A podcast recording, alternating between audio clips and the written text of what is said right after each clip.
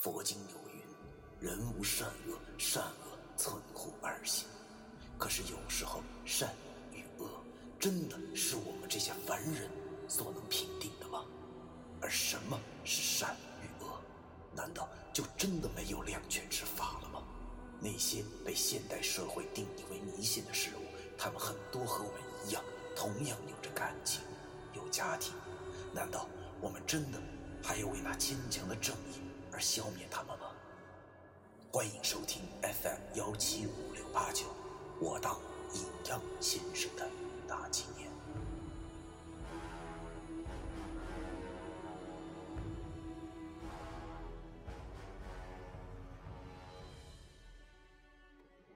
第一百八十四章，辞职。这个世间上的事情啊，往往都是虚假的，没有人能真正的看清事实。这话挺对的，起码我自己心里是这么觉着的。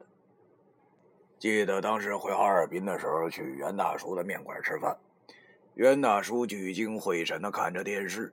当时我还以为是袁大叔对考古之类的东西感兴趣，但是现在一想，却并不是如此，因为他当时看的是黄巢墓的发掘现场。不知道为什么，我现在也十分的怀疑袁大叔了。这个和蔼可亲的面馆大叔，他的目的到底是什么呢？我无话可说。如果不是有石觉明的话，恐怕我和老于这两个傻小子想破脑袋也不会想到袁大叔竟然会隐藏的如此之深。一时间，我和老于都没了言语。良久，我抬起了头，对着老易和石月明说：“哎，得了，先别想那么多了。你不也是只是猜测而已吗？我想过了，张亚新过几个星期不是要带我和老易去旅游吗？”到时候直接去问那个袁梅就行了，我觉得还是摊牌比较好，啊，毕竟咱手里有三样东西呢，那个袁梅只有一样，怎么说咱都有优势啊。另外，咱也别老往坏处想，想的太多了自己找烦恼了，这不是？谁知道袁大叔到底是怎么样的呢？也许他并不是坏人呢，啊。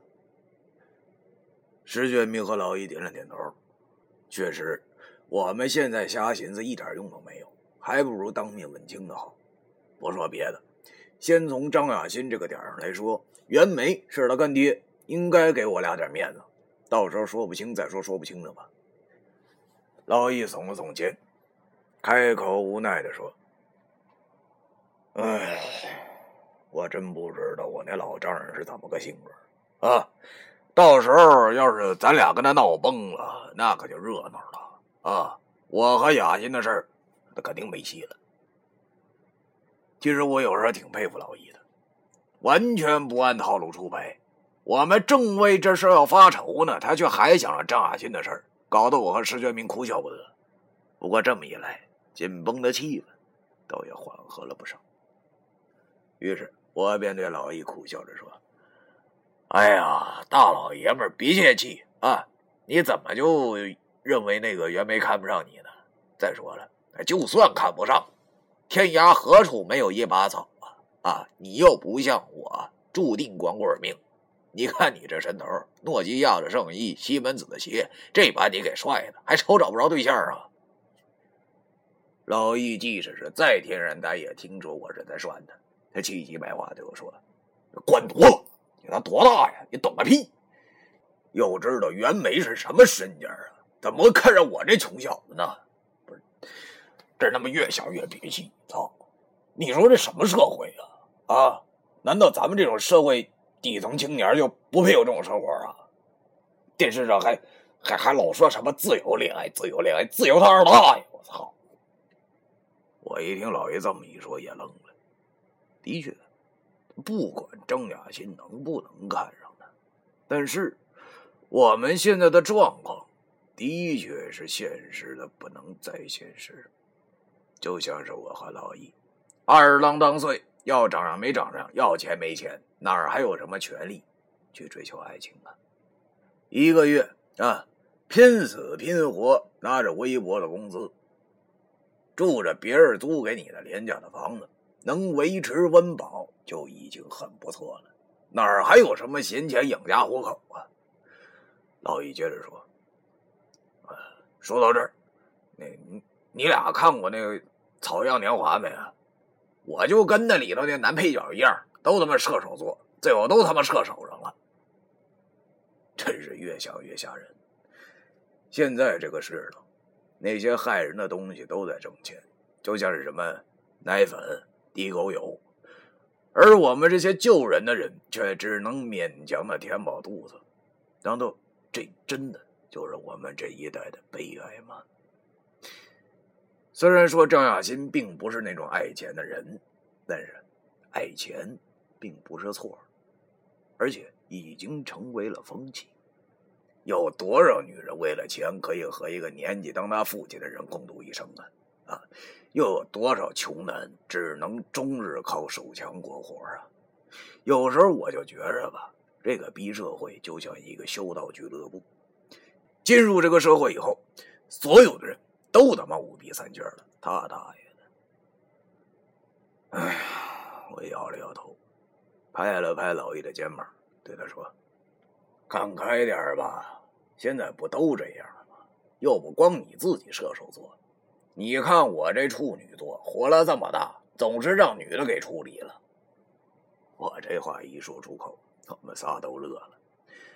老易望了望我，心想我这话也对。这人呢，如果生不逢时，还真不能和比自己好的比。郭老师说了啊。往下比，你会活得很快乐。人呐，活着都不易啊，所以只要还能活着，就已经很不错了。你还要去奢求什么呢？啊，我们虽然比普通人多了一些足以让他们羡慕的技能，但是我们却还是普通人，小老百姓啊。有些事儿，那不是我们。就能想明白的，就比如九叔，他这老头子是何等道行啊！但是即使是死后，还是放不下自己面子，在阴室里苦苦等了那么多年，才等到了我。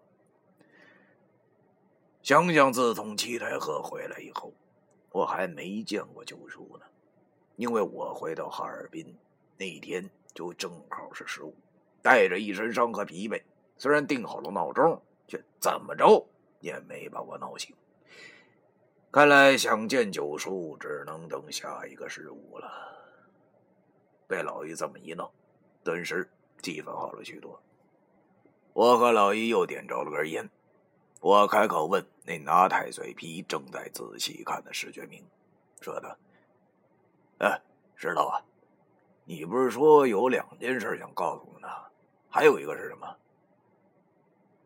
石觉明放下了太岁皮，然后扶了扶眼镜问我：“ 刘雨迪和你什么关系？”啊？”不是，我望了望石觉明，他问这干啥呀？不会是那小丫头在学校闯祸了吧？或者是那小丫头十八年华春心动啊，看上了石觉明这帅哥，给他写情书了？要说这丫头，我还真没办法。打也打不过他，真挺怕他在外头再吃什么亏。于是我就把我和刘雨迪的关系原原本本的告诉了石觉明。石觉明听完以后对我说：“老崔，我跟你说个事儿，刘雨迪这两天会有危险。”什么？今天晚上的惊讶实在是太多了，让我都有点消化不了了。这小丫头会有危险，怎么回事啊？什么危险呢？也不知道是为什么，一听到刘玉迪有危险，我这心呐，竟然开始砰砰砰砰砰砰砰的跳了起来。要知道，这和之前他说的那事儿的性质可是完全不一样啊！我马上起身问石建明：“哎，不是我知道怎么回事？可告诉我，他是他什么危险呢？”石觉明示意我不要冲动，然后他对我说：“哎哎哎，你先冷静，冷静啊！”听我说，行吗？我点了点头，坐下了。石觉明跟我说：“面有心生。我刚才看到刘雨迪的时候啊，发现他的面相确实不容乐观。如果我没有看错的话，那是血光之相。血在，操！当时我的脑袋嗡的一声。这如果是别人跟我说的话，估计我就会把这话当放屁了。但是这是什么人？这石觉明啊，他是不会骗我的。这血灾就是血光之灾的意思呀，最次那也是车祸级别的呀。不行，我怎么能让这丫头受这苦呢？于是我慌忙问石觉明：“石头啊，你可看仔细了，你别糊弄我啊！”石觉明摇了摇头，跟我说道：“哎，的确如此，我没骗你。”其实我今天晚上进饭店，我就看出来了，只是当时的情况让我说不出口。你也看到了，是吧？我我没猜错的话，在这个星期之内就会显灵。我去他大爷的，这怎么办呢？我顿时慌了手脚。身为三清传人的石觉明是绝对不会看错的，可是猛然让我知道这小丫头会有些劫难。而我却什么办法都没有，这让我如何是好啊？想起小时候的一幕幕，我顿时觉着心中好难受啊！为什么？为什么离我近的人都没好下场啊？难道我这命孤之人还会行克别人吗？我一把把的抓着自己的头发，心中百感交集，不知道该做些什么好。石头见我这副模样，叹了口气，对我说。哎呀，别着急，别着急啊，老崔，要知道，这个血光之灾其实并不是不能避免的啊。听到石觉明这么一说，我顿时又产生了希望，忙抬头问他：“还能避免呢？什么方法可以避免？你赶紧说。”石建明对我说：“现在呢，还不知道他这血光之灾的源头是什么。”所以还不能确定。一般血灾出现的时候都有前兆，所以这几天你呢最好还是陪在他身边比较好。我连忙点着头，只要有希望，现在你要我做什么我都愿意。当时我心中真这么想的，也不知道是为了什么，可能我一直把那小丫头当做我自己亲妹妹的关系吧。我决定了。再去学校陪她几天，石觉明起身拍了拍我的肩膀对我说：“别着急，老崔，玉笛怎么说也是我的学生啊。申明一为教师，我是不会看着自己的学生有难的，我会帮你的。到时候打个电话就到啊。”哎呀，我感激的望着石觉明，现在这种热血教师不多见了。尽管我知道，石觉明除了能够提供情报外，什么都做不了，但是我依然是很感动。我的好兄弟，老易也起身拍了拍我，打了个哈欠对我说：“老嘴啊，我困了，到时候给我打电话吧。”啊！我望着老易，心中也是十分的感激。经过了这么长时间的相处，我俩。早就已经是过命的交情，彼此不用说太多，说多了反而有些虚伪。我知道，如果我给老于打电话，这老小子一定会第一时间冲到我身边的。于是我对着他俩点点头。天色不早了，不知不觉已经十点多，快十一点了。于是我目送他俩下楼。隔壁的暴龙和他媳妇儿已经入睡了，整个小屋里又恢复了平静。我坐在床边，啊，心里想着今天晚上听到的情报，但是那袁大叔的事情却远远没有刘雨迪的事情让我闹心。我也不知道这到底是为了什么。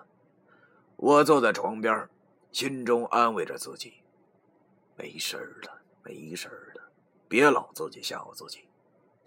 就在这时，床边的电话响了，我拿起一看。是文书那老神棍打来的，我按通了电话，接了起来。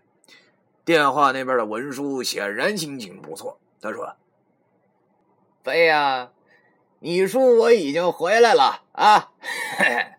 你明天有啥事儿没？没事的话就来上班吧。啊，你小子运气好啊！我告诉你啊，你干妈给我托我给你和小易带了特产呢。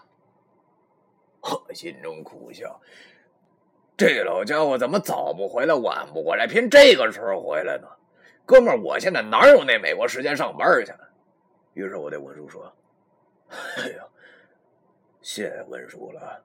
不过呢，文叔啊，小弟这今儿真有点事儿，恐怕是去不了了。能再跟您请一星期假吗？啊？”电话那边的文叔听我这么说，顿时变脸了。他马上换了一种语气对我说：“嘿，小飞啊。”不是你说我说你，是不是你说我对你太好了呀？啊，你说你这什么工作态度啊？现在年轻人都像你这样吗？啊，我看你呀，这两天太散漫了，这个不行啊！明天你赶紧给我过来。我一听就急眼了，可能也是七台河那次文书临阵脱逃的关系吧，我心里憋了股火。我这是正经事儿，你个老神棍掺和个屁呀！但是，一想这老家伙对我还不错，我也不好跟他翻脸，只能耐着性子跟他说：“我说的是真的，文叔，我有一个妹妹，这两天住院，我真离不开啊。您看看，您再放我宽我一个星期，成吗？”要说文叔这脾气，我已经摸得很透了，典型吃软不吃硬。本来想说几句好话，他会放我假的，但是没想到这一次却没成功。电话那边的文书长真生气了，他对我说道：“不行，明儿你必须得给我来上班，要不然的话，你自己看着办吧。啊，你到底想不想干了？我问你。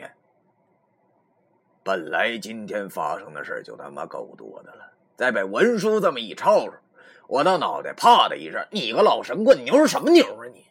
我再怎么说也一白派子弟好吗？凭什么受你这窝囊气呀？于是再也就没忍住自己的怒火。我也对着电话说道：“那我他妈不干了！操！”说完了以后，我挂了电话。他妈的，真憋气！虽然说我有点小冲动啊，但是你说我干一个月一千块钱，我他妈容易吗？我还得这么给人家当孙子？此处不留爷，他妈自有留爷处。反正现在已经不再需要福泽堂里守株待兔了，还不如抽身而出，走一步算一步呢。我点着根烟，猛地吸了两口。操哎呀，现在有点积蓄啊，不用急着找工作也能挺几个月。当务之急就是不能让刘雨迪这小丫头受难，一丁点都不行。这时，电话又响了。我一看是文书打来的，不是这逼要干什么呀？他都说了我不干了，还骚扰我。于是我接着起来问他：“还有什么事吗？”文书显然还在气头上，他没好气儿对我说。你不干不行，赶紧把我的东西还回来。